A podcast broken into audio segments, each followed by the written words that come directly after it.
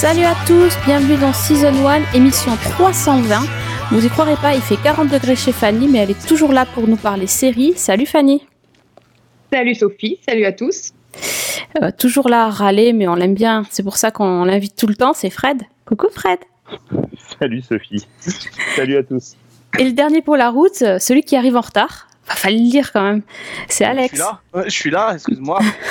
Salut Alex. Arrivé en cours de route, je suis là.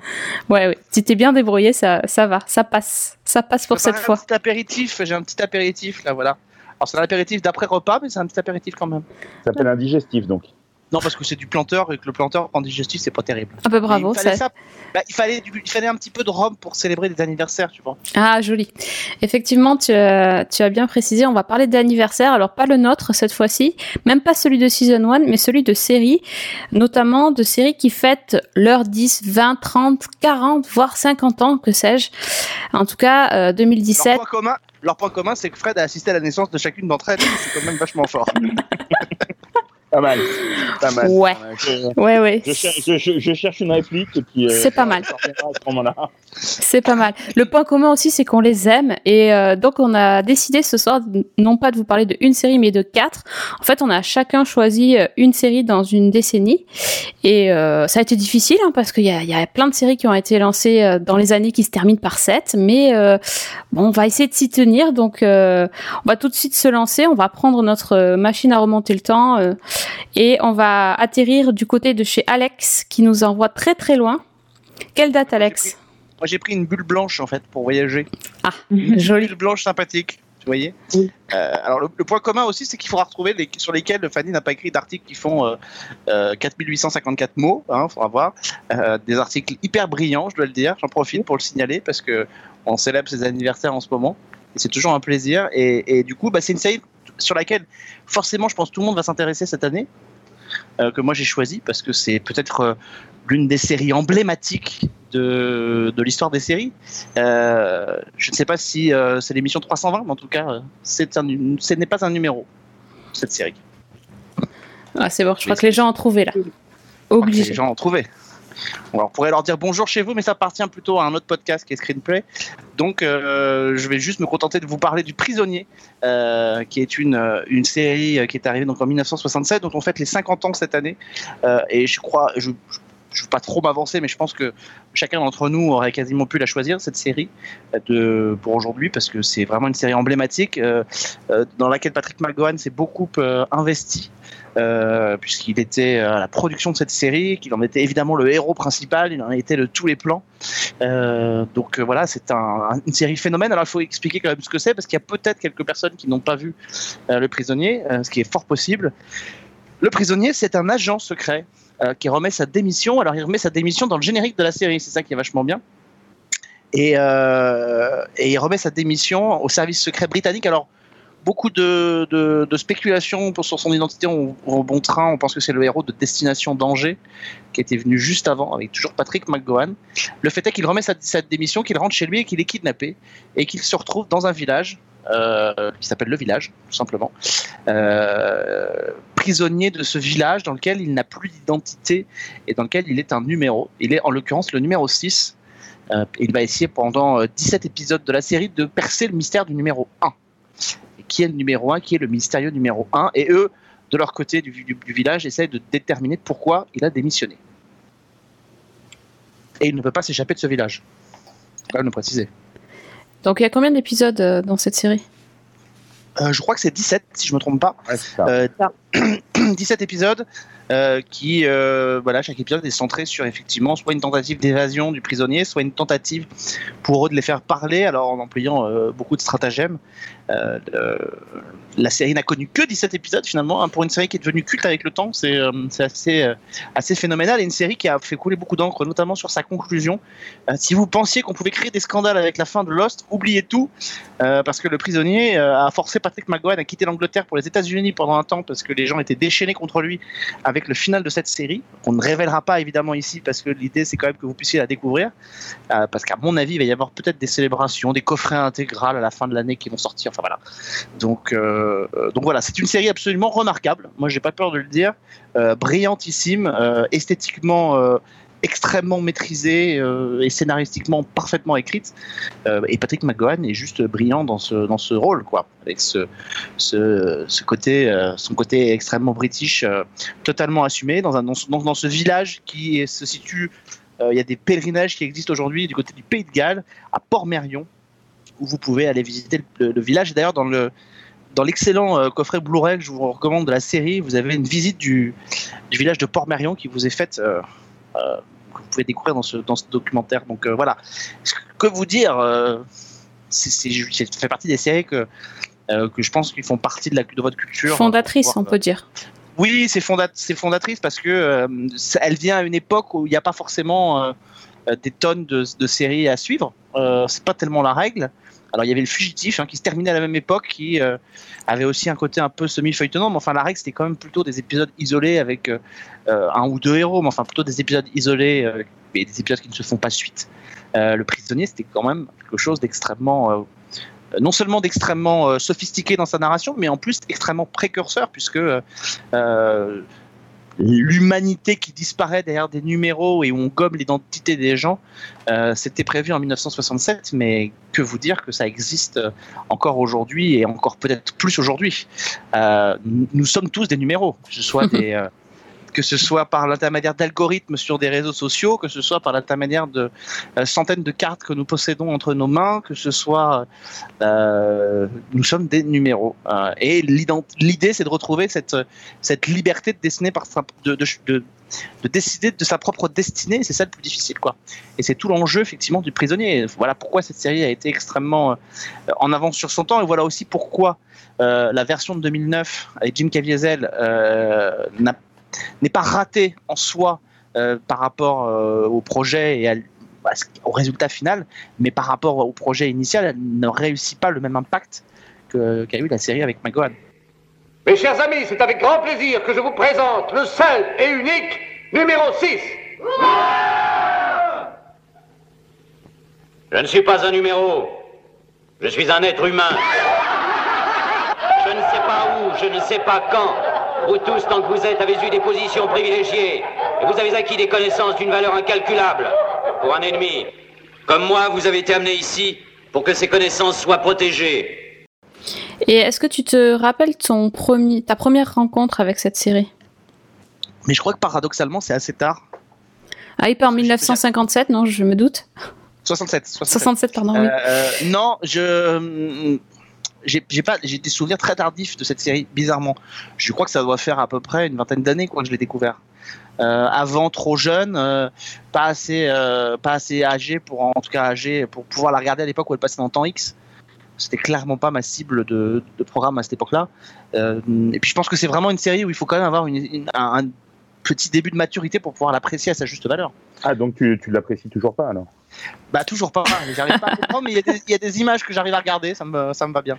Donc euh, voilà, mais je pense que voilà, on peut pas la regarder quand on a 10 ans, enfin c'est clairement pas une série euh, euh, à consommer quand on a 10 ans. Autant il y a d'autres séries qu'on peut arriver, comme Star Trek par exemple, arriver à la même époque, ou même Mission Impossible, où le côté très aventure peut convenir à, des jeunes gamins de 10 ans, de 10 ou 12 ans, autant le prisonnier... vraiment il y a trop de secondes de secondes lecture. Et puis quand si vous avez le plaisir d'arriver au 17e épisode je pense que à 10 ans, vous n'avez plus qu'à aller consulter un psy pendant 10 ans derrière pour pouvoir arriver à vous remettre de ce dernier épisode, tellement c'est tellement c'est complexe. Et ça y est, t'as fini ta thérapie? Pas ma thérapie, non, toujours pas. D'accord. J'ai laissé tomber. Après, parce qu'après, je me suis mis à Dallas et côte ouest et j'ai compris que ça servait plus à rien, qu'il n'y avait aucun espoir. Donc euh, voilà. Et par, par contre, ce que je pense que c'est bien de. Alors, c'est sûr que de la découvrir en version originale, c'est euh, toujours mieux, mais il faut souligner la qualité de la version française, et de la, notamment de la voix qui double euh, Patrick McGowan, qui est Jacques Thébault, Jack, t'es qui est, un, qui est un super comédien et qui était notamment la voix de Robert Conrad dans Les Mystères de l'Ouest. Et de, Et de Steve McQueen, McQueen dans, dans le nom de la loi. Ouais. Fanny, Fred, quelque chose à rajouter Un souvenir sur la série? Beaucoup de mal à l'appréhender euh, lors des premières visions. Euh, J'ai beaucoup de mal à apprécier, mais effectivement, euh, quand tu as plus de, de maturité et que tu, euh, que tu regardes, euh, que, tu, que tu comprends tous les tenants et les aboutissants du récit, c'est assez brillant. Euh, mais c'est difficile quand une série que tu découvres jeune et que tu, tu l'apprécies pas, c'est difficile. Alors tu peux l'apprécier par la suite, mais il y a toujours un, enfin moi en tout cas, un côté qui fait que ça peut pas faire partie de mes séries préférées parce que j'ai eu une appréhension de, une découverte un peu contrariée avec avec le programme. Alors c'est très marrant que tu dises ça parce que moi mon premier souvenir du prisonnier c'est un mini traumatisme J'étais toute petite et je revois très bien l'image. J'avais vu un extrait avec la fameuse boule blanche dont parlait Alex euh, en introduction. C'est-à-dire que chaque fois que le prisonnier, donc euh, le numéro 6, essaie de s'évader, et les autres prisonniers aussi d'ailleurs, ils sont rattrapés par une espèce d'énorme boule blanche qui émet un espèce de sifflement de bruit euh, assourdissant et qui les avale littéralement. Et j'avais vu cette image-là, et donc étant petite, euh, je vous cache pas que ça, ça aurait pu m'envoyer chez le psy. Quand j'ai repris euh, oui. J'allais dire moi aussi, ça me, j'ai eu ça. Ah bah, cette, image, ouais. Comme quoi. Et quand j'ai repris la série euh, il y a quelques années, j'ai tout de suite été euh, complètement accrochée. J'ai tout de suite adoré et c'est vraiment pour moi une de mes séries cultes. Parce que ben, il y a une intelligence, une, une, esthétique qui est absolument magnifique. Il y a des, une multiplicité de lectures qui fait que euh, selon les époques, on peut la voir différemment, on peut la, prendre du côté politique, la prendre du côté psy. Enfin, il y a des tas de, il y a une richesse absolument incroyable, et c'est vraiment une série que j'adore.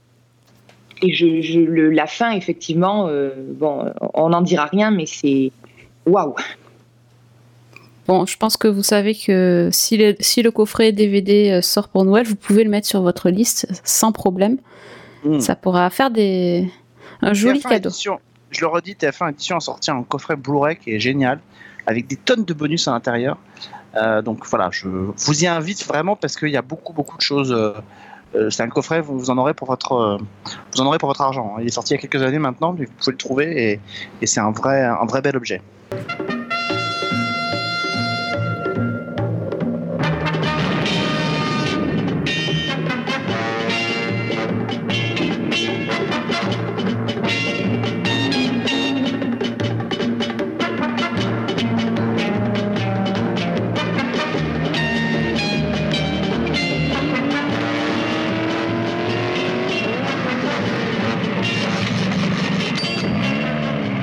Maintenant, Fred, au tableau. Alors, au tableau. On t'écoute. moi, je vais vous parler d'une série qui est moins euh, arty, on va dire.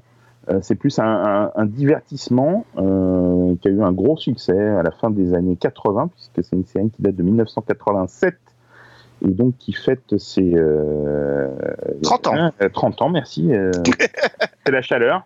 qui fête donc ses 30 ans cette année. C'est une série qu'on a pu découvrir sur TF1 à l'époque euh, c'était dans le Club Dorothée, me semble-t-il. Les, ah, je sais, les, premières diffusions. Bah, c'est pas à cacher, on a dit, on l'a dit en début. Non, je l'ai pas euh, vu, bah, j'étais pas là. Mais, euh, bah oui, il arrive en retard. ah, c'est vrai, c'est vrai. Et puis il ne suit pas les publications sur le groupe. Donc, euh, euh, donc voilà, je vais vous parler d'une série qui, qui a débuté donc en 1987 sur la chaîne Fox et ça s'appelle 21 Jump Street. ah merde, j'étais persuadé que c'était pas celle-là, merde. Et eh ben voilà. Non, j'étais, tu connaissant, j'étais pensé que c'était 8, ça suffit, tu vois. Mais c'est 77, effectivement. Voilà, donc euh, si c'est pour dire n'importe quoi, vaut mieux que tu te taises. Euh, mais donc voilà, euh, merci de me planter mon lancement, c'est sympa. donc 21 Jump Street, c'est bah, l'histoire d'une brigade de police qui, qui est établie dans une, une ancienne chapelle, au 21 Jump Street. Et cette brigade qui va être euh, dirigé par le capitaine Jenko et ensuite par le capitaine Fuller. Euh, ce sont des jeunes policiers, tout juste sortis de, l'école de police, qui infiltrent en fait les milieux étudiants, les lycées, euh, qui sont passés pour des élèves pour bah, faire tomber des trafics de drogue, enfin des mettre fin à des raquettes, euh, enfin voilà, tout ce qui peut se passer, euh, toute la criminalité qui peut avoir lieu euh, dans les établissements scolaires, ces officiers sont chargés donc d'y mettre un terme en se faisant passer pour pour les élèves. Donc ils ont aussi une part de duplicité dont ils doivent faire preuve qui est, qui est aussi lourde pour eux de, de conséquences morales. Bah, c'est la série qui a révélé Johnny Depp, hein, je pense que tout le monde le sait. il était à l'époque il a fait quelques petits rôles au cinéma, dont une apparition dans Les Griffes de la Nuit et une apparition dans Platoon d'Oliver Stone. Mais il n'avait pas, c'était pas encore la superstar qu'il deviendra par la suite. Euh, et euh, donc, euh, bah, il y a Johnny Depp qui joue le rôle de Tom Hanson.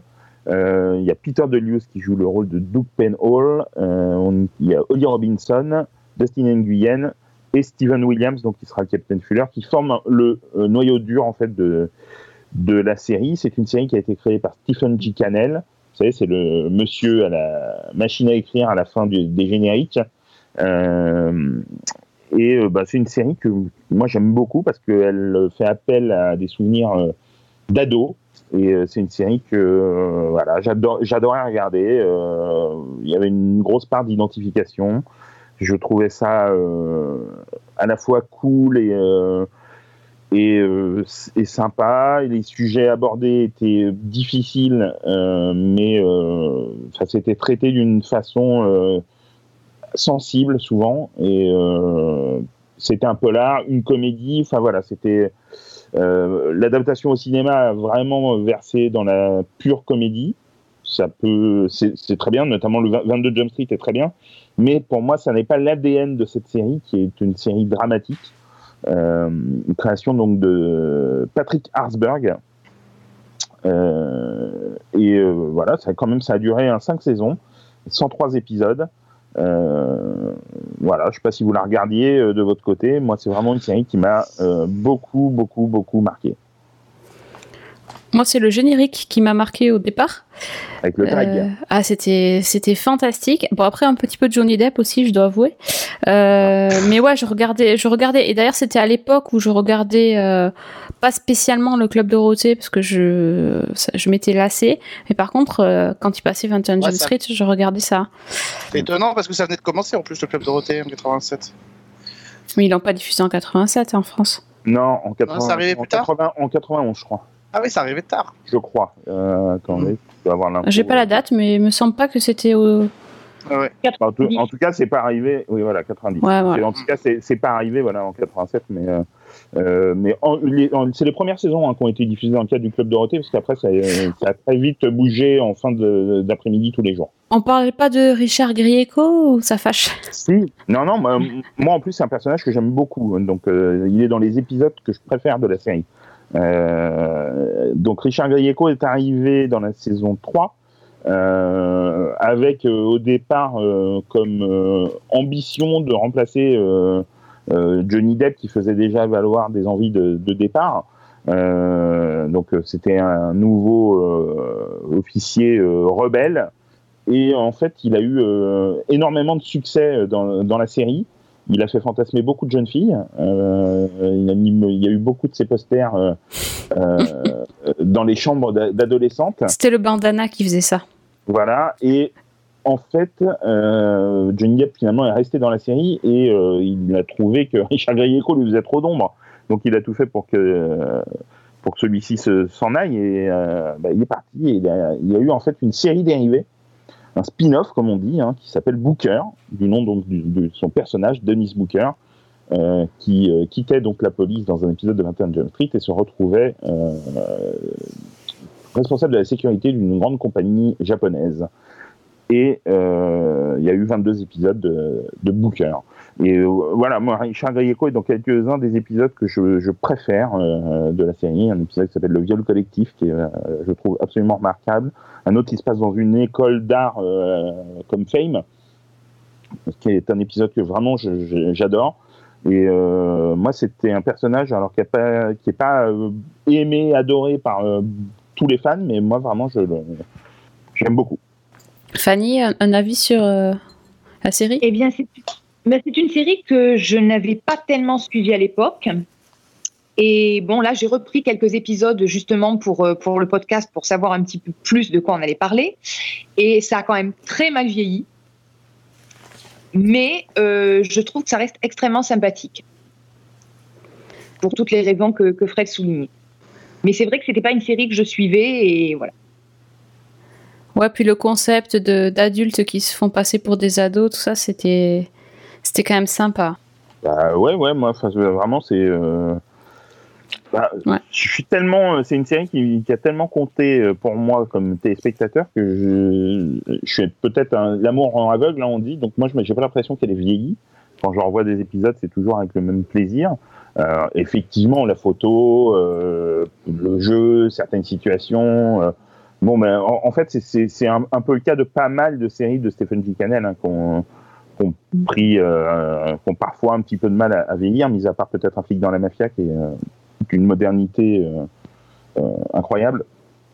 Mais euh, oui, oui, bon, je peux, je peux entendre et je peux comprendre quand on quand ne connaissait pas bien la série, que en la découvrant vraiment de nos jours, on peut la trouver vieillotte, le concept un peu, un peu invraisemblable, et, Bah. et malheureusement, je trouve, malgré toutes les qualités des films, euh, je pense que si tu découvres la série derrière, les films euh, éclipsent la qualité de la série. Parce que tout le monde s'attend à voir une comédie et, Et encore ouais. une fois, dans Street, ce n'est pas une comédie, c'est une série dramatique. Ça n'a tellement rien à voir.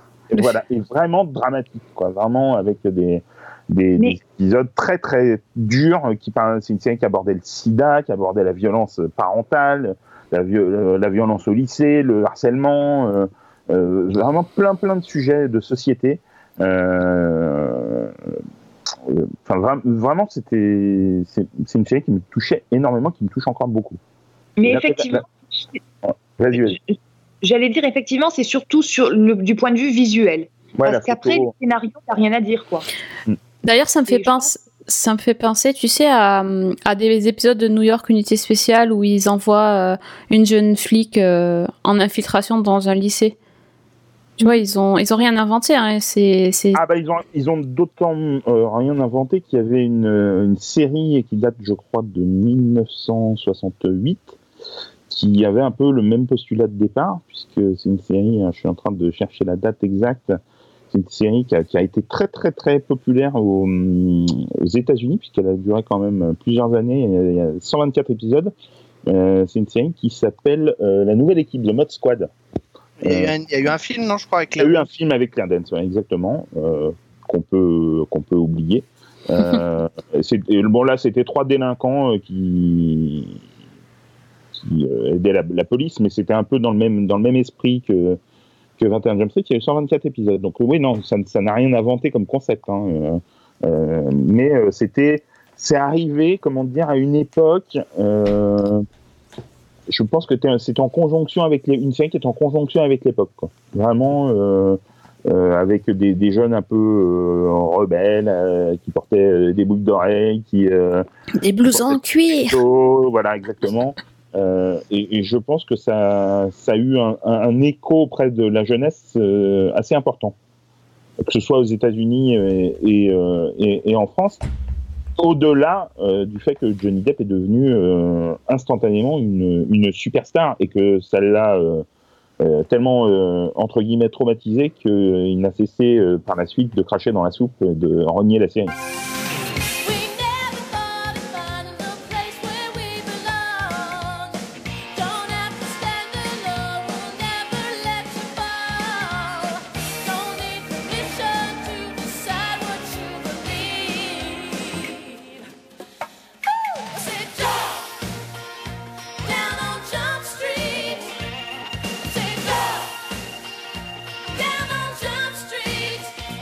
Bon, c'est à mon tour. Fanny, je te grille la priorité parce que je vais parler d'une série un peu plus ancienne que la tienne. Et moi, je vais vous parler d'une série qui a ni, euh, ni un remake euh, pas top, ni un film. euh, juste une série qu'on n'a pas encore touchée et je sais pas si on va y toucher un jour. C'est une série qui a 20 ans. Donc on est en 1997 et c'est une série qui m'a beaucoup marquée Déjà parce que je l'ai suivi euh, assidûment à la télé en France euh, en 1998, d'ailleurs l'année d'après sur M6. Et euh, c'est aussi une série qui me marque parce que, je, je le répète depuis longtemps, je n'aime pas les séries d'avocats. Sauf celle-ci, et celle-ci c'est Ali McBeal. Euh, donc Ali McBeal, c'est une série d'avocats, mais pas vraiment en fait. C'est pour ça que je l'aime bien. Euh, le créateur de la série, c'est David E. Kelly. On le présente plus, sauf que en fait, c'est aussi le créateur d'une grande série d'avocats qui est The Practice, que ma foi j'aimais bien aussi, finalement. Euh, mais dans un autre registre, on va dire The Practice, c'est la série d'avocats hyper euh, hyper sérieuse. Euh, J'aimais bien parce qu'il y avait, euh, j'aimais beaucoup les personnages et euh, j'avais un petit crush sur Bobby. Bon, donc euh, bref. Alors que euh, Ali McBeal, c'est justement l'inverse, c'est-à-dire c'est une comédie qui se déroule dans un cabinet d'avocats. Ça se passe à Boston et donc on, on suit le- la vie délirante de d'Ali qui est avocate et euh, qui a la particularité de d'arriver dans un cabinet d'avocat où elle retrouve son amour d'enfance. Et euh, au départ, elle a un peu de mal à gérer le truc, surtout quand elle découvre qu'il est marié avec cette espèce de dinde de, de Georgia, ce que j'aimais pas du tout parce qu'elle avait joué dans Melrose Place, ça c'était ma parenthèse. Et donc, euh, le truc c'est que Ali, elle est complètement délirante et délurée, et donc elle a la particularité de voir ce qu'elle pense se transformer en image sous nos yeux. Et euh, la première chose que j'ai, qui m'a marqué dans la série, c'est quand elle voyait partout son bébé qui dansait, le, le fameux Dancing Baby, avec la chanson qui, euh, qui se lançait à chaque fois et quand, quand elle tournait euh, la tête, ça s'arrêtait puis ça reprenait. Euh, le, le bébé continuait à danser.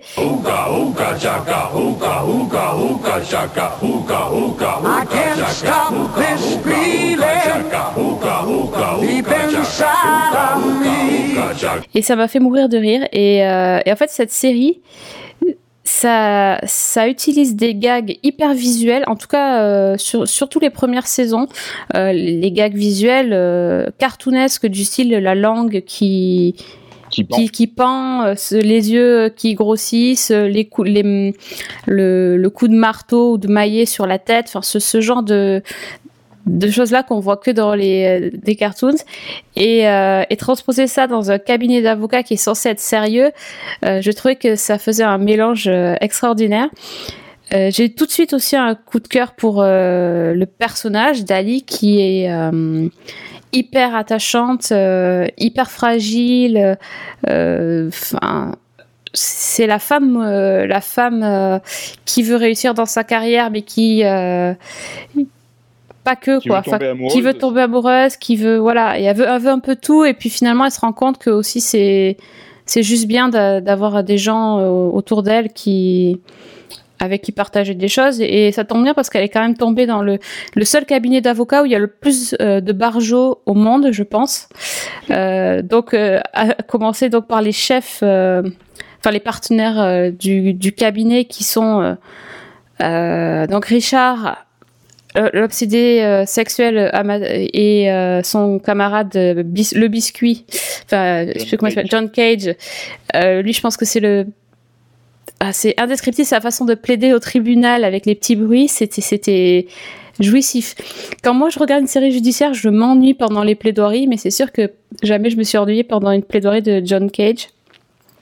Euh, la secrétaire euh, complètement barrée, enfin tous, tous, et euh, je trouve qu'ils ont, euh, ils ont vraiment réussi à à donner euh, à me donner le sourire en regardant cette série là et en même temps à à m'intéresser à, à tout parce que finalement ces, enquêtes, enfin hum, leurs affaires euh, judiciaires, c'était pas le, le plus important dans la série, ça servait juste à à les mettre en situation. Il y avait des échos forcément euh, dans leur vie personnelle.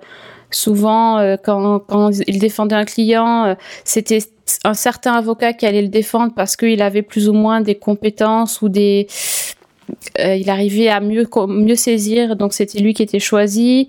Euh, en plus ils y allaient en, forcément en duo comme dans les plaidoiries et c'était toujours assez assez détonnant.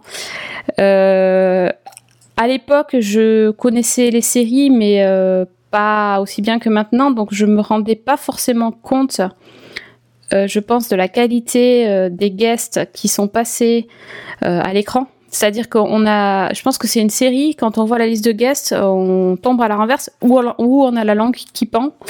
Euh, si on aime la musique, euh, on se régale, ça c'est sûr. euh, tout le monde pouvait. euh, Enfin, je sais pas si vous vous souvenez des passages de. Barry de White. Barry White, par exemple, qui était quand même avec sa chanson emblématique, euh, ou Sting, ou euh, Elton John, ou Bon Jovi. Enfin, c'était juste la folie. Ou Vanda Shepard. Oui, ou Vanda Shepard. ouais. Ouais, Avonda Shepard. Oui, oui, bah oui, c'est elle qui chantait le générique. Searching My Soul.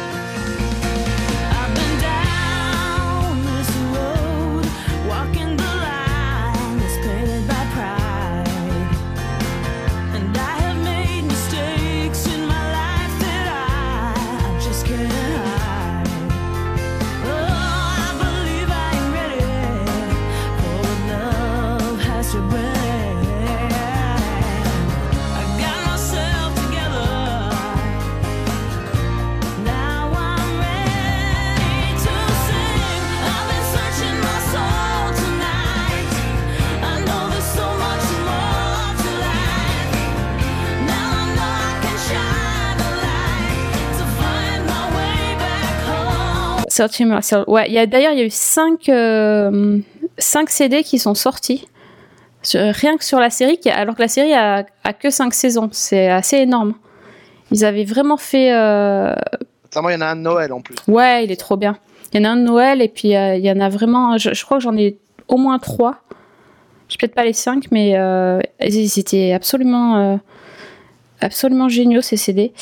Euh, et donc, euh, bref, ça a été euh, côté musique, c'était assez magique. Oui, après les guests, il n'y avait pas que des que des chanteurs, euh, il y avait également de grands acteurs et c'était assez amusant parce qu'ils ont fait pas mal de crossover avec The Practice.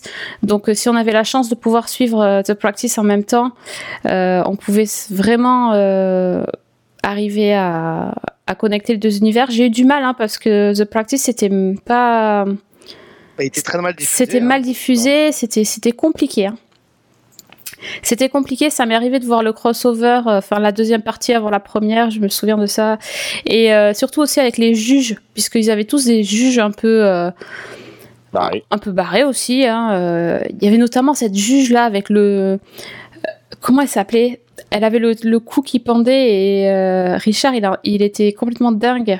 Ah oui, oui. Quand bah, il voulait- c'est, pas, c'est pas la comédienne euh, qui joue dans Mon oncle Charlie, qui joue la mère de. euh, Ah, je sais plus, je sais pas, je regardais Euh, pas mon oncle. c'est, c'est pas Holland Taylor?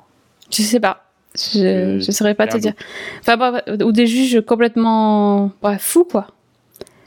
Et Ouais, bah, c'était top de les voir aussi dans the- passer dans The Practice et passer après dans Ali McBeal. Ouais, il s'est éclaté, euh, David. Kelly, sur, euh, sur cette série. Euh, voilà, petit bémol pour la fin, qui était un peu. euh,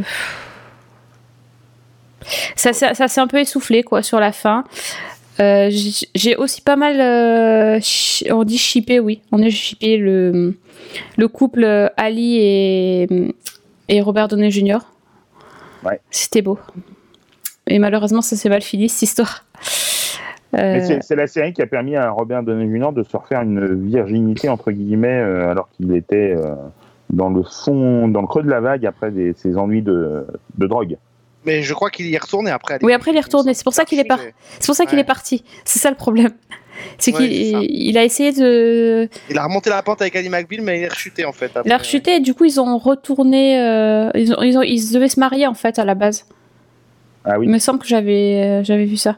Et ça devait être plutôt happy end et en fait euh, il est parti en prison euh, où il a été arrêté et du coup la Fox a voulu le virer. Ouais, je crois que c'est ça. Oui. Un Un truc comme truc. ça.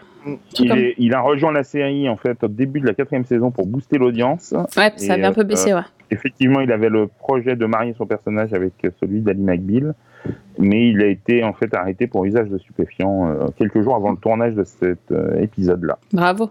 Et il a été envoyé par la Fox. Voilà, c'est ça. Et donc en plus il y avait chanté sa- cette magnifique chan- chanson d'amour de Sting. Every Breath You Take, c'était avec Sting d'ailleurs, c'était trop beau. Mais il y, a, il y a des scènes euh, absolument magistrales Bon, dans toute l'œuvre de David Kelly, mais dans, dans Ali McBeal, il y en a effectivement beaucoup. quoi. Oui, oui, notamment les scènes au bar, euh, karaoké, euh, avec tout- tout- tout- toutes ces chansons euh, Enfin, karaoké de luxe. Hein. de luxe. Hein. Ça ressemble pas tellement à la pizzeria qui est à côté de chez moi qui fait karaoké où ça chante faux comme des casseroles. Hein. Non, c'est la. Ouais, ouais, ouais, c'est ça. Avec Fonda Shepard qui jouait son propre. Avec Vanda Shepard. Mais c'est un peu plus sympa que les karaokés euh, de, dans Twin Peaks, enfin que les, les chansons dans Twin Peaks, quoi. C'était un peu plus rock'n'roll. Ne réponds pas, ne réponds pas. Non, ne réponds pas. C'était, gratuit. Tout ça pour dire que si vous avez jamais vu Ali, Mac- Ali McBeal, rattrapez-vous. Non, rattrapez-vous parce que ça, vous allez, euh, vous allez avoir la- le sourire pendant tout le truc. Euh, Il y a des DVD euh, et euh, voilà, allez-y, les, même la, écoutez la musique. euh, rien que ça, vous devrez. Allez-y les yeux fermés, ce sera emmerdant quand même. Non, ça serait gênant, mais euh, vous pouvez y aller quand même. Et je, je préciserai quand même que la série a gagné deux Golden Globes et un Emmy pour la meilleure série comique. Donc ça Ouais. va. Il y a du Et palmarès derrière. Il y a même eu une, une, euh, une série qui s'appelait Ali, qui était en fait un remontage euh, façon. Ouais, mais c'était quoi ce truc sérieux épisodes. Ah, Ça, c'était n'importe quoi. à des décideurs pour faire du fric. Ouais, ouais, complètement. Et bref, Calista Flockhart, elle est trop cool. Presque je regarderais Superman, Supergirl pour elle, mais non. Voilà, ça, j'ai- pas pu m'empêcher de finir sur une. euh, C'est Une moche. note désagréable. C'est moche. Allez, Fanny, relève le niveau, s'il te plaît. Juste avant, je ne peux quand même pas laisser parler d'Ali McBeal sans qu'on cite les séquences dans les toilettes avec John Cage qui danse sur du Barry White. Ah ouais. C'est iconique, c'est mythique, ne ratez pas ça.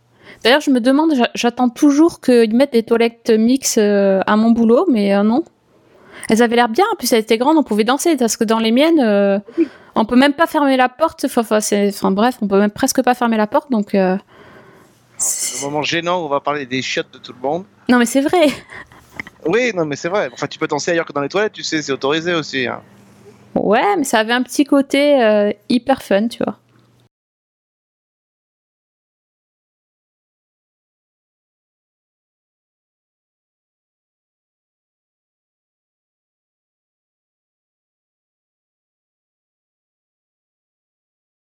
Euh, ben moi, euh, c'est l'année 2007 sur laquelle je suis tombée.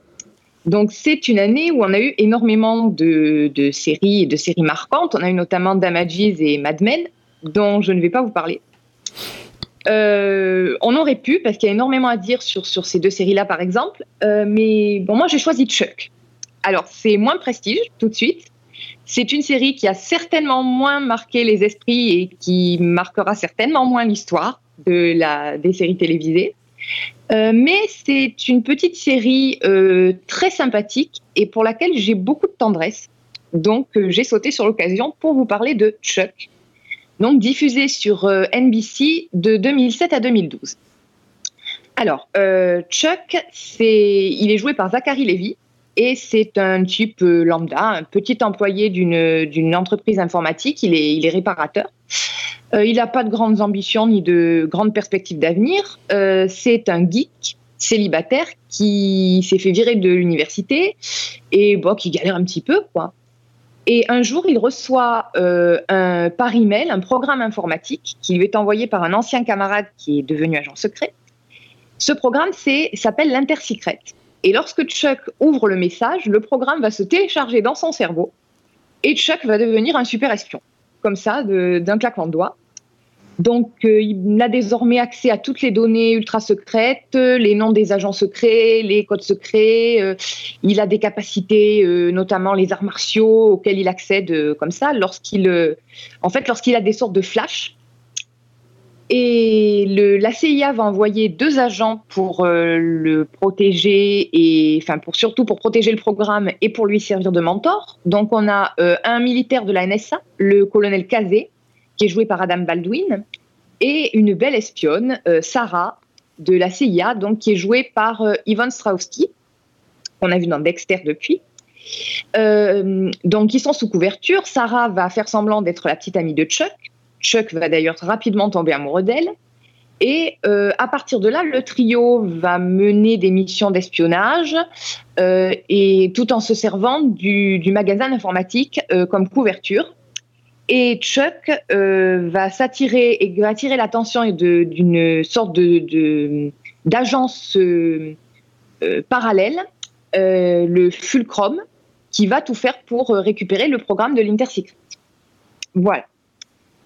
Donc, euh, c'est une série qui a été créée par euh, deux jeunes producteurs à la base, donc Josh Schwartz, qui a fait aussi The O.C. et Gossip Girl, et Chris Fedak. Euh, alors, c'est une série qui a jamais fait des audiences extraordinaires, mais qui avait une sacrée bonne base de fans. Et en fait, le, truc, c'est qu'à chaque saison, on pensait qu'elle allait être annulée, et puis les fans se mobilisaient et réussissaient à la sauver in extremis. Moi, c'est bon, c'est une série qui est très classique. hein, c'est l'histoire du type normal qui devient euh, du jour au lendemain un, un super-héros malgré lui, quoi. Euh, moi, ce que j'aimais beaucoup, c'est qu'on avait euh, vraiment un fond d'espionnage ultra classique, voire même caricatural, mais avec un ton de comédie derrière. Alors, ça passait par plein de choses. On avait déjà bah, Chuck qui, était, euh, qui avait deux pieds dans le même sabot, hein, qui n'était pas très doué, il faut le dire.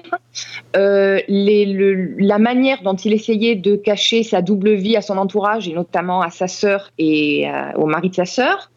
Euh, ses rapports avec son meilleur ami et qui était aussi son collègue, donc Morgan, qui, était, qui est joué par Joshua Gomez. Euh, donc il y avait plein de choses dans, dans cette série. Puis il y avait aussi les autres employés du, du magasin d'informatique qui étaient euh, deux, deux espèces de cassos euh, qui, qui faisaient absolument n'importe quoi. Jeffster Voilà. Donc c'est vraiment une série que je que j'aime énormément. Je reconnais que c'est pas forcément la série du siècle, mais je sais pas, moi elle, touche quelque chose chez moi. Je la trouve hyper sympa, hyper rafraîchissante, et c'est c'est vraiment une série qui, qui m'a marquée. Donc euh, j'avais vraiment envie d'en parler, quoi. Et voilà, donc ça a été l'occasion.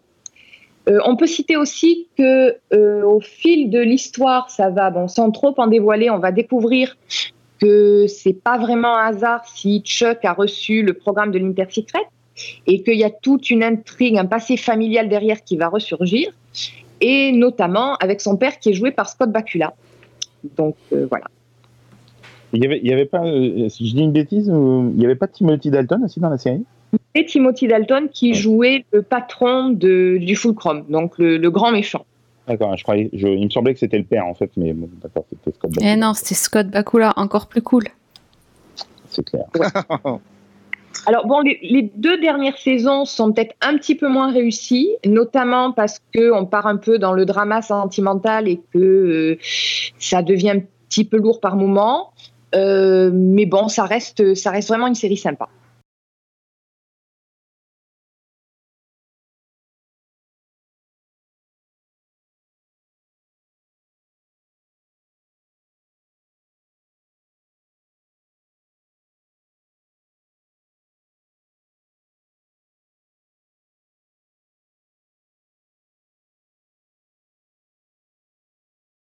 Je sais pas combien de fois on en a parlé dans Season 1 au début quand même. hein.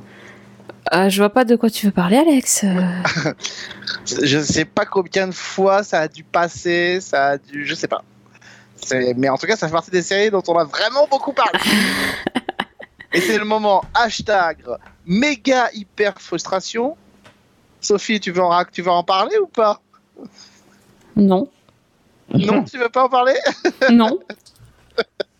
Eh ben moi je vais en parler. Que Sophie, qui la pauvre reçoit, grosse fan hein, de Chuck, il faut quand même le dire, qui reçoit une invitation pour participer à une rencontre avec Zachary Lévy, de passage à Paris, et qui ne pouvait pas y aller malheureusement. Et donc elle, elle m'a gentiment proposé d'y aller. Moi, bon, je suis allé euh, un peu pour lui faire plaisir pour le site, parce que moi j'étais pas du tout fan de Chuck. Mais voilà, je pense que ça, ça fait partie de tes moments de hashtag gros regret. Hashtag euh, je déteste les Parisiens, c'est ça? Hashtag je déteste les Parisiens. c'est ça. Ouais, c'est moche. Si tu remues le couteau dans la plaie, là, Alex. Voilà. Là, ben ouais. Grosse fan de Chuck, effectivement. J'ai même tous les DVD. Accroché. Non, mais moi aussi. C'est je, les, les références geeks, les, le, le, le ton un peu léger. Pour moi, c'est vraiment une série feel good en fait. Où on se prend pas la tête et il y a- c'est pas vraiment, une- c'est une série modeste qui a pas vraiment euh, prétention à, à changer le, le, le, paysage des séries télévisées, mais euh, c'est une série que j'aime beaucoup. Euh, moi, c'est une série que, que j'aime bien, mais que je n'ai jamais suivie. C'est-à-dire, je, regardais quand je tombais dessus, et je, trouvais ça plutôt agréable, mais j'ai jamais suivi. C'est pour ça que euh, je suis un peu paumé dans l'histoire que j'ai jamais vraiment tout capté, parce que j'ai vraiment regardé euh, quelques épisodes par-ci par-là, mais jamais suivi dans la continuité. Ça a été un peu, euh, ça devait être un peu compliqué effectivement parce qu'autant dans les premières saisons, euh, on arrivait bien à suivre, c'était pas si compliqué que ça. Euh, Après, euh, enfin, il y a, il y a des trucs, c'est parti dans. C'était, chaud de, de recoller les morceaux et tout ça. Enfin, il y avait vraiment un, un, un- comment s'appelle? Un, fil, un euh, tentaculaire qui s'est mis au-dessus de la tête de Chuck. Il y avait toutes ces organisations, enfin, euh, ouais, puis, puis tout ce qui s'était passé dans son passé avec le, la rencontre avec euh, Bryce, c'est ça, il s'appelait? Bruce, Oui. Bryce, Mm. Bryce. Euh, Enfin bref, c'était super compliqué quoi à la fin. Mais c'était toujours feel good. Franchement, ils, ils sont partis dans les délires euh, avec les autres justement. Comme Chuck, euh, le personnage devenait un, un peu plus sérieux. Parce qu'au fur et à mesure, il est devenu vraiment agent secret. Au bout d'un moment, il est quand même devenu fort, quoi. Enfin, surtout dans les deux dernières saisons, justement, où voilà. Voilà. Et donc, ils ont forcément euh, utilisé plus les personnages secondaires pour le côté décalé comique et c'était c'était bien sympa quand même. Avec un final décadent. avec, avec un final quand même complètement délirant, mais génial. Ça, c'était pas mal. Ouais. Bon, vous avez vendu du rêve, non Les garçons? Oui. Ouais, ouais, tout à fait. Moi, j'aimerais, c'est une série, j'aimerais bien regarder euh, dans la continuité, euh, le jour où j'aurai le temps. Dans, Cinq dans saisons, je sais pas combien d'épisodes, un paquet, hein 91. 91 Ah Ça se tente. hein. Fanny, elle est capable de le faire en une semaine, tu sais, donc euh, tu pourrais. Arrête, trois jours. Ouais, c'est trois jours et à peut-être et peut-être derrière si elle a le temps un petit article pour compléter. Mais Mais pour- Pourquoi petit?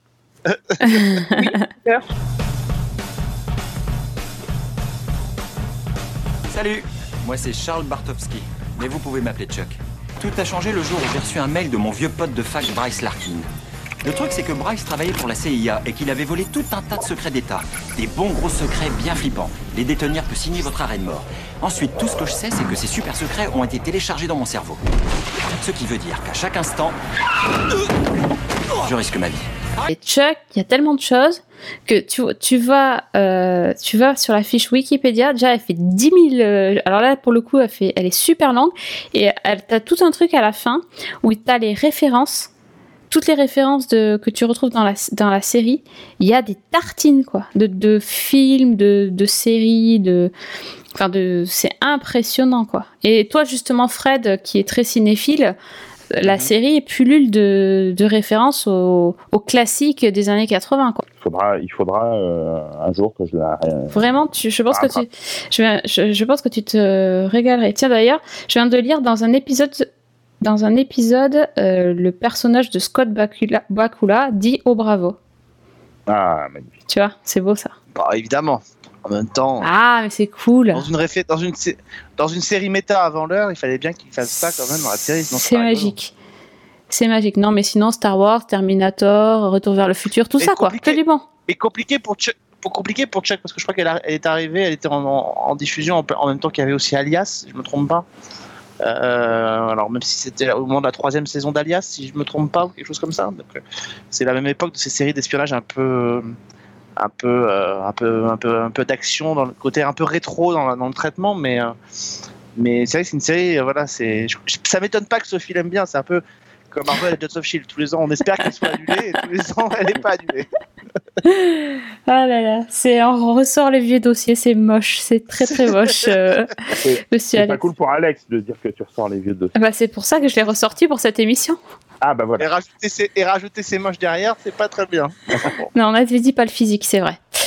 C'est bon, pas le physique. Euh, bon, alors ben, j'espère que nos quatre séries euh, vont passer un bel anniversaire. En tout cas, euh, on, on a, on peut vous dire qu'on a eu du mal à, à choisir parmi toutes les séries euh, qui fêtent leur anniversaire cette année. L'année prochaine, ça sera l'anniversaire de Season 1. Non, Non, l'année d'après? Oh, J'ai du mal avec les dates. hein. Heureusement, j'ai 2019. 2019, ça sera bon. On fêtera ça. Après, C'est ça. en 2018, il n'y a pas d'anniversaire pour Season 1. Ah, non, Euh, mais on, parle des, on parle des chiffres ronds. on euh, des monsieur chiffres en fait. Oh là là. Bref. Bon, on va pas vous quitter sans un, un petit bloc-notes. Rapido, Ah, rapido, rapido. rapido. Alors, Fanny, les, quelles sont les 25 séries que tu as vues dans les trois derniers jours, s'il te plaît? Écoute, euh, je vais peut-être me limiter. C'est sympa. Euh, Je sais pas, j'ai vu pas mal de choses en fait, mais pas mal de, des, des premiers épisodes en fait, qui viennent d'être- de, de démarrer. Donc, euh, bah, je peux vous parler par exemple de Una Bomber, euh, Manhunt Una Bomber, qui est actuellement diffusée sur Discovery Channel. Qu'est-ce que c'est ça? Encore un truc dont j'ai pas entendu parler. Moi aussi, c'est pareil. C'est pas Il eu- possible. Là, il y en a cinq qui ont été diffusés. Et donc, moi, en fait, on me l'a vendu, on m'a dit c'est la série de Kevin Spacey. Bon, en fait, il est juste coproducteur, donc euh, n'y allez pas pour lui, c'est pas la peine. Ça veut dire qu'il a posé son nom pour avoir le chèque, quoi. Voilà, exactement. C'est exactement ça. Mais la série vaut quand même le détour. Alors, euh, Una Bomber, c'est le nom que le FBI avait donné à un terroriste qui a frappé euh, à travers les États-Unis de 1978 à 1996. Donc, c'était euh, un mathématicien, activiste, écologiste, anti-technologie, qui pendant 20 ans a expédié par la poste des colis piégés en visant des personnes ou des sociétés, alors des compagnies aériennes notamment, qu'il accusait d'être liées aux technologies qu'il voulait dénoncer.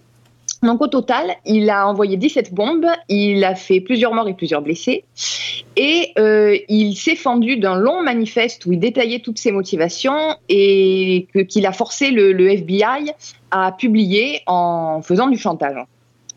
Alors la série, en fait, elle revient sur la traque de euh, Una Bomber, qui est jouée par Paul Bettany, parce que dès le premier épisode, on, sait qui c'est évidemment, hein, puisque c'est une série qui reprend des événements réels. Donc ça commence en, nous, la série commence en 1995 et elle va s'étendre jusqu'à son arrestation. Et en fait, on suit un profiler euh, qui s'appelle Fitzgerald et qui est joué par Sam Worthington au moment où il rejoint la cellule euh, qui est chargée de traquer le tueur en série. Donc la cellule en question, est dirigée par un agent qui est joué par Chris Knott.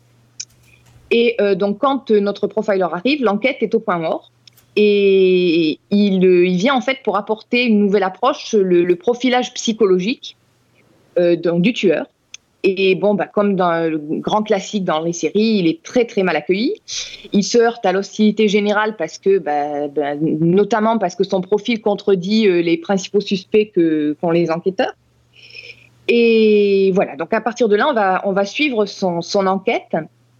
Et, la série fait en fait, dans les premiers épisodes, elle fait des va-et-vient entre l'enquête en 95 et la confrontation du profiler avec une bomber après son arrestation. Alors, c'est extrêmement classique dans la, la- construction, dans la réalisation, mais c'est très très bien fichu. Euh, même si on connaît euh, l'affaire, euh, il y a quand même une tension qui va crescendo et qui est très très prenante. C'est vachement intéressant dans la manière dont on nous montre le, la construction de l'analyse psychologique à travers les écrits du tueur, à travers le- la façon dont il agit. On est quelque part entre euh, esprit criminel sans le côté euh, un peu gore, euh, trou détective, euh, le Zodiac de David Fincher. Ok, tu me l'as vendu, merci. Alors, les deux premiers sont bons, mais ça décolle vraiment à la fin du deuxième parce qu'il se passe quelque chose. Euh, je ne vais pas vous dire quoi, évidemment, mais bon, si vous connaissez l'affaire, vous, avez- vous, vous savez. Et, et à partir de ce moment-là, on est vraiment dans un duel à distance. Et enfin, moi, c'est une série qui m'a vraiment, vraiment accroché. Et je- on n'en parle pas beaucoup, et c'est vraiment dommage. Donc, ça s'appelle euh, Manhunt Una Bomber, et c'est sur Discovery Channel. Ouais, ça a l'air carrément bien. Bon, Le- ok. Le, casting est chouette. Putain, il, a une sale gueule. il a une sale gueule, une bomber. hein. Euh, oui. Oui, oui. On, dirait, on, bon, dirait un- on dirait Charles Manson. Exactement. Mais bon, si tu vois les photos du mec, c'est Oh la vache.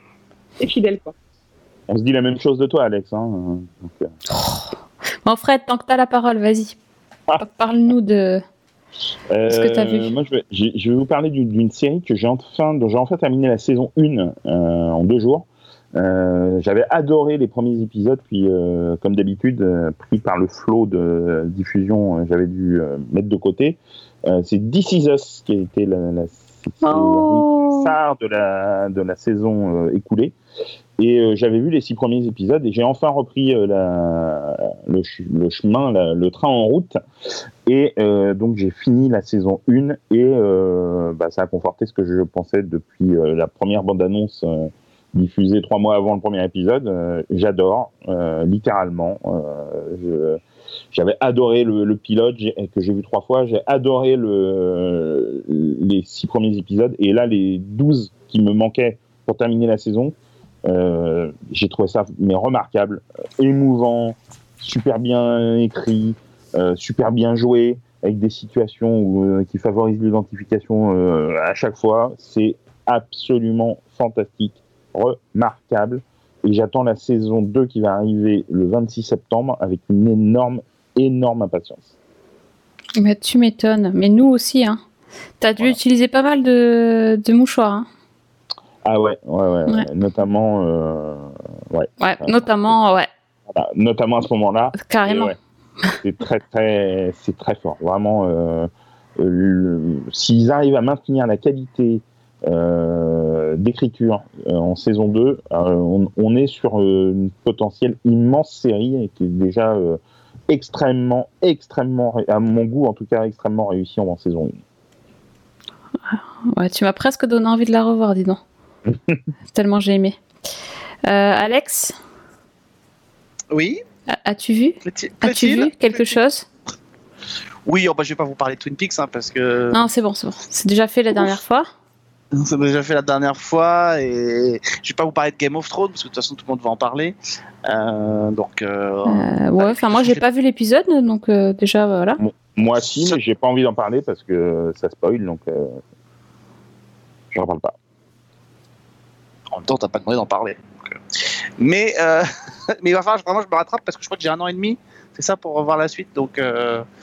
Donc Ouais, c'est ça. C'est ça, c'est 2019 je crois. donc, 2019, euh, début 2019, t'as le temps, hein début 2019 avant d'enchaîner avec la série de leur nouvelle série s'ils vont jusqu'au bout parce que donc c'est un peu compliqué pour eux. Euh, écoutez, moi je c'est vrai que ça a été un été sur lequel ça a été compliqué de trouver des, choses qui m'ont vraiment euh, euh, qui m'ont vraiment plu donc je je vais vous parler d'une série qui va arriver alors quand j'en ai pas la date elle, va être présentée à La Rochelle au mois de septembre c'est un, un thriller que va lancer France 2 qui s'appelle alors bon franchement, honnêtement, le titre, il va falloir que quelqu'un leur, explique à la télévision française que euh, si vous pouvez éviter de décliner euh, des titres complètement ridicules, ce serait sympa parce que après la forêt, voici le chalet. Mmh. Euh, oui, non, mais c'est très sympa.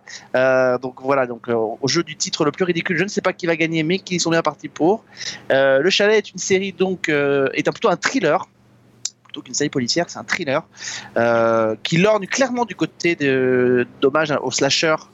Euh, donc ce qui est plutôt un genre pas très courant à la télévision euh, à la télévision française pour dire complètement absent je crois qu'il y avait eu alors Fred pourra peut-être retrouver le titre parce que ça doit lui parler mais il y avait eu un téléfilm je crois sur M6 il y a une dizaine d'années avec Anne Caillon euh, sur un groupe de gens qui arrivaient sur une île et qui étaient décimés par un tueur masqué, si je me trouve, mais je me souviens plus du titre. Ah, ça me dit quelque chose, ça. Ouais. Ouais, et je Ouais. me souviens plus du tout, mais on est un peu. un unitaire? C'est un unitaire, ouais, exactement. Euh, je pense que tu peux arriver à le trouver, à mon avis, pendant que je vais parler du chalet. Et donc l'histoire du chalet, c'est assez simple. On est sur, euh, on est dans un petit village de montagne. Je crois qu'on est en Haute-Savoie. On est dans un petit village de montagne euh, avec un chalet qui a été entièrement remis à neuf. Qui s'appelle le, euh, le chalet des glaces et euh, qui est donc euh, qui va héberger une bande d'amis qui viennent dans ce petit village de montagne pour célébrer le mariage de l'un d'entre eux. Il y a quelques habitants dans le village. C'est un village qui est un peu qui a été un peu déserté au fil des années. Et en fait, les, les amis rejoignent donc le, le fameux village, euh, le fameux chalet. Et au moment où ils traversent le pont, il y a une explosion qui retentit et le pont, qui est le seul accès qui mène à ce village, euh, est détruit entièrement par un, énorme éboulement. Et donc, ils sont coincés finalement dans le village. Alors, a priori, bon, ils se disent on va peut-être contacter les secours. Sauf que rapidement, les choses dégénèrent. Euh, et euh, les gens sont assassinés les uns à la suite des autres dans ce village. Et on va suivre en fait deux timelines. Une timeline qui est donc l'histoire de ces, de ses amis qui sont dans ce village et une autre, timeline 20 ans plus tôt, euh, en 1997, où euh, une famille, euh, un, père qui vient pour écrire son roman, sa femme et son enfant ont mystérieusement disparu. après être venus dans ce village et ont mystérieusement disparu sans laisser de traces. On ne les a jamais retrouvés, on ne sait pas ce qu'ils sont devenus. Donc le père, la mère et les deux enfants. Et donc voilà. Donc ces deux timelines, évidemment, on se doute bien que les événements survenus 20 ans plus tôt ont forcément une incidence. Alors on est dans tous les archétypes, tous les codes euh, du slasher, euh, c'est-à-dire que vous avez effectivement cet ancien mystère euh, qui refait surface quelques années plus tard et qui déclenche une vague de crimes. Sauf que là, effectivement, la différence des slashers, c'est que ce, phénomène-là, on va le voir, ce, ce- ce- cet événement tragique. Et puis on a le, vieil ermite isolé qui en sait plus qu'il ne veut bien le, le dire, qui est campé par Thierry Godard. Euh, voilà. Et puis on a euh, plein d'archétypes différents de personnages qu'on retrouve. Euh, Ça pourrait un peu faire penser aussi à Harper Island dans le dans l'esprit, sauf qu'évidemment, alors moi je n'ai pas pour l'instant fini, donc je je sais pas si, ça va tenir ses promesses au, final. Il y a quand même un problème de rythme. Il y a un vrai problème de rythme. Alors il n'y a pas de problème dans les dans la sophistication et dans l'originalité des crimes. Voilà, euh, on a quelqu'un qui a assassiné en étant traîné sur des kilomètres par la voiture, un autre euh, qui est pris dans un piège à loup. Enfin, on est dans des, archétypes un peu des- façons de tuer dans les, films de slasher, mais il y a un vrai problème de rythme. C'est que pendant deux épisodes, les deux premiers épisodes, euh, ça a du mal, franchement, à décoller. Qu'il y a un vrai problème sur certains comédiens en termes de jeu. Euh, là, c'est quand même assez problématique. Euh, mais pour autant, ils, ont réussi euh, un, projet qui, est assez. Moi, j'ai envie, j'ai envie de, le souligner parce que c'est plutôt intéressant de, se- de s'emmener dans dans un, nouveau registre en termes de mini-série. Ils ont un super générique. Alors là, c'est vraiment une belle réussite, tant en, termes d'image qu'en termes de, musique. Il rappelle un peu la fameuse comptine un film dont tu as mentionné Fred tout à l'heure qui s'appelait Les Griffes de la Nuit, euh, avec la fameuse comptine de Freddy, voilà, qui rappelle un petit peu ça. Euh, donc voilà, donc je suis très curieux de voir euh, ce que va donner le final. Euh, les deux premiers épisodes sont présentés à la, au Festival de la fiction de télé de La Rochelle en septembre prochain, et ça devrait donc arriver dans, dans le courant de la saison sur, sur France 2. Voilà. C'est un 6 Après, il y a eu- x 6 x 52, hein, c'est ça? 6 x 52, exactement. Et voilà, c'est plutôt des, des comédiens qui sont pas forcément des grosses têtes d'affiche des séries en général. Euh, on a Jean Toussaint Bernard qui était un des héros de, de, de Mission, Mission. par exemple, euh, voilà, et qui est, qui est un comédien qu'on commence à voir pas mal. Et Billy de Pressac qui, est- qui était dans des téléfilms euh, sur France 3, mais c'est pas des comédiens que, voilà, que vous identifierez forcément euh, tout de suite en les voyant. Si, il y a Nicolas Gob quand même. Nicolas Gob qui vient du village français, qui vient des Bleus et qui sera dans, dans cette série et dans l'art du crime sur France 2 à la rentrée, donc est un comédien Ouais. aussi qui est en train de bien grimper. Lui, il va pas faire le voyage à La Rochelle pour rien. hein. Lui va, lui va pouvoir rentabiliser son déplacement exactement. Donc euh, voilà, donc c'est une série en tout cas, c'est un vrai pari, c'est fait par Alexis Lecaille, euh, qui avait et c'est réalisé par Camille Renet, qui est la fille d'Alain Renet, si je ne me trompe pas, la petite fille d'Alain Renet, et qui avait le binôme avait officié ensemble sur la collection des Dames 2 sur France 2 euh, avec. C'est pas celui qui avait justement. fait Julie Lescaut? Il a travaillé sur Julie Lescaut aussi, ouais, tout à fait. Tu sais, je suis calée en série française. tu sais. C'est bien. Mais ils avaient travaillé sur euh, et et évidemment c'est un, toute un- une famille qui se retrouve puisque ils avaient officié sur euh, les Dames 2 dans laquelle il y avait Thierry Godard et Jean Toussaint Bernard. Hmm. Ils ont fait leur Euh, casting comme ça. Malin. Ils ont récupéré leur leur casting Bien joué. Et, leur, et leur- et leurs amis. Voilà. Bon en Et tout le- cas voilà. Le téléfilm dont tu parlais, si j'ai bien trouvé le bon, ça, c'était Vacances mortelles, Ouais exactement. ça. euh, réalisé par Laurence Catrian, diffusé en 2003, avec Oh, un. Un, beau, un beau casting, euh, puisqu'il y avait Bernard Yarles, Stéphanie Pasteur-Camp, Thomas Sisley, Constance Delay, euh, et voilà, que, et Anne Caillon, bien évidemment, donc que des comédiens qu'on a revus par la suite dans pas mal de, de choses. Je, je vais essayer de le trouver tiens, je crois. Ouais, voilà, si tu le trouves, euh, ça, me, ça me tente. Ça m'intéresse. Très bien. Bravo. Il faut vous faites, faites vos courses aussi pendant le, le podcast. Vous gênez pas. Voilà, Ah oui, et Laurence, fait, Laurence, Laurence Catrian qui sera présente à La Rochelle pour euh, Peur sur la base avec Audrey Fleurot.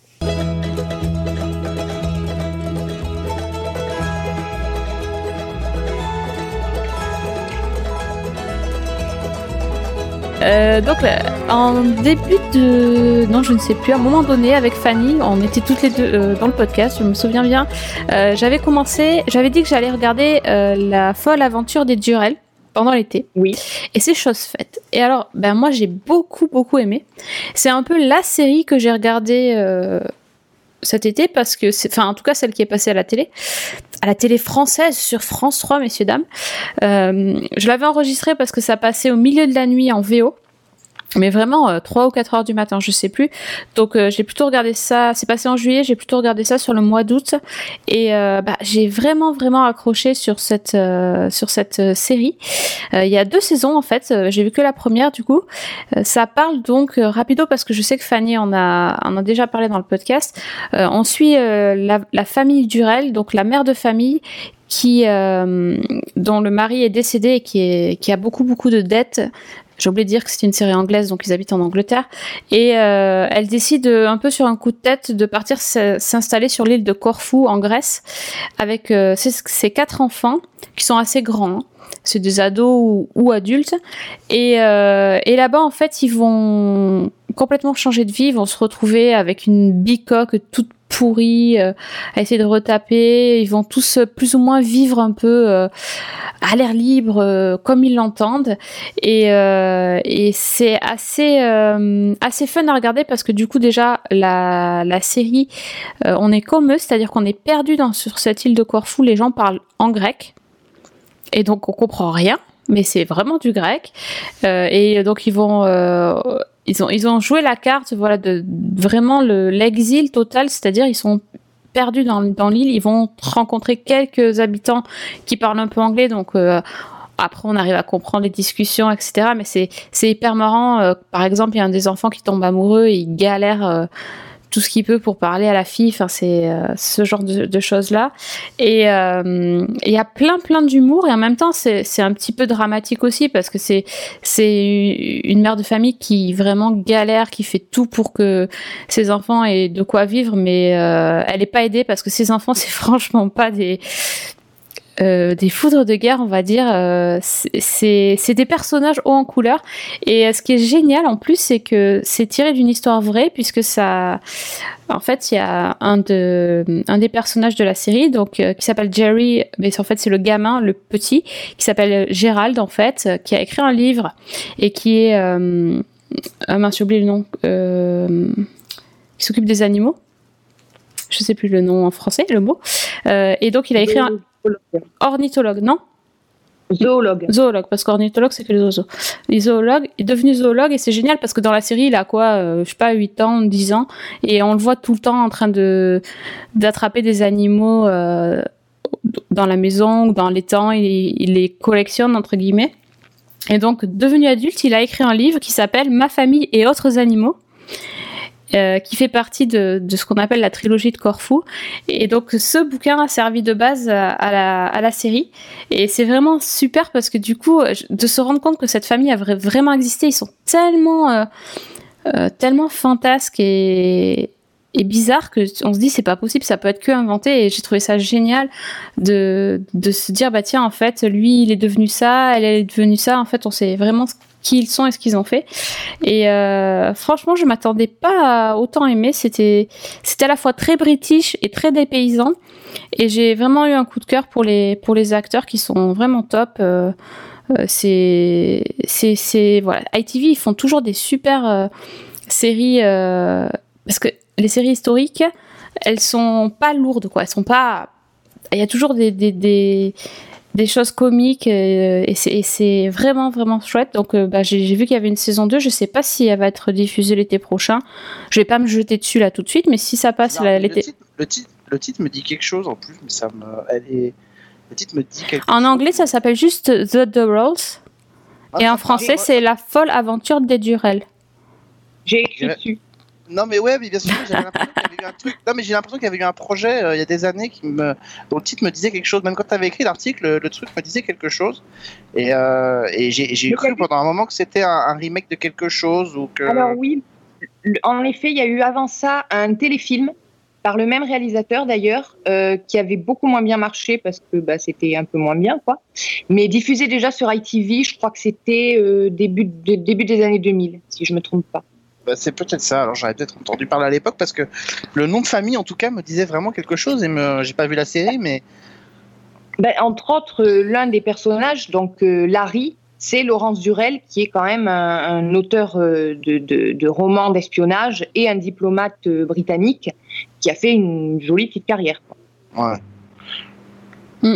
Ouais, c'est ça qui est cool. hein. On, on le voit galérer à écrire tout le temps. euh, c'est tellement, enfin, il y a des scènes hyper rigolotes, comme quand euh, au départ il, écrit des textes euh, un peu osés, on va dire, et son frère il s'amuse à enlever le X de, sa machine à écrire pour plus qu'il puisse écrire le mot sexe. C'est très con, que des comme ça. Moi, ça m'a fait vraiment rigoler. Ou la, ou la femme de, la femme de ménage qu'ils embauchent et euh, qui parle que grec. euh, et donc elle, elle apprend des, des insultes. Enfin, c'est très rigolo. Moi, la scène que j'ai adorée, c'est celle où la fille va bronzer juste en face d'un monastère orthodoxe. Ah ouais. Et où elle se fait engueuler en grec, donc elle y comprend absolument rien, par un des, des, des moines. C'est trop drôle ça. Ouais, ouais. Et, et ça, ça, ça tourne bien. En plus, c'est bien, c'est bien mis.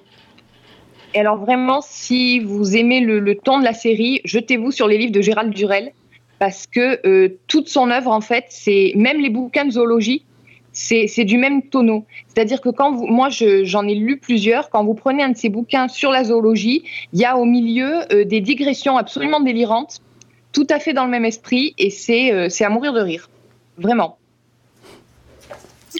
Ben voilà. Donc, c'est un peu comme les manchots dans Atypical. À, à force, on, on commence à s'y connaître. euh, Voilà, c'est ça. et tu, tu prends un bouquin sur. Il y, a- y en a un notamment qui s'appelle Le Aïe Aïe et moi. Et c'est que ça, quoi, en fait. C'est-à-dire qu'on part, on part des singes et on arrive à des, des trucs. euh, des trucs complètement délirants, mais absolument géniaux. Ça me donne envie de lire. Non, mais si j'avais le temps, parce qu'on peut pas lire et regarder des séries, c'est compliqué. On peut pas tout faire. On peut pas tout faire. Et si tu demandes à Fanny, elle y arrive très bien. elle, hein. Oui, non, mais Fanny, c'est. C'est- un peu. War Machine. War Machine, quoi. Voilà, exactement. Euh, ouais. D'ailleurs, on a fait un petit peu long, les amis. Donc, il est temps de conclure notre émission. Au revoir Ouais, Vas-y, t'arrives en retard, tu vas partir le dernier d'abord. Oh, Ça suffit, moi de toute façon, moi tu sais, je suis allongé, je suis tranquille. hein. Ah, T'es allongé, tu fais un podcast allongé, toi. Ah ouais, ouais, ouais, ouais, ouais. Euh, là, tout de suite, j'ai une image qui me vient en tête, c'est moche. On faut mettre allongé sans être dans des positions. Oui, euh, oui, tu non, vois, mais c'est c'est bizarre. D'accord, très bien, ok. Ah, Donc- mais je suis bien. Petit apéritif à côté, tout va bien. Ah ouais, tr- ok. On va tout savoir. En charmante compagnie avec vous, enfin voilà. Ah, ok, très bien, tu t'es bien rattrapé. Bon, les amis, il est temps de, de quitter euh, l'été.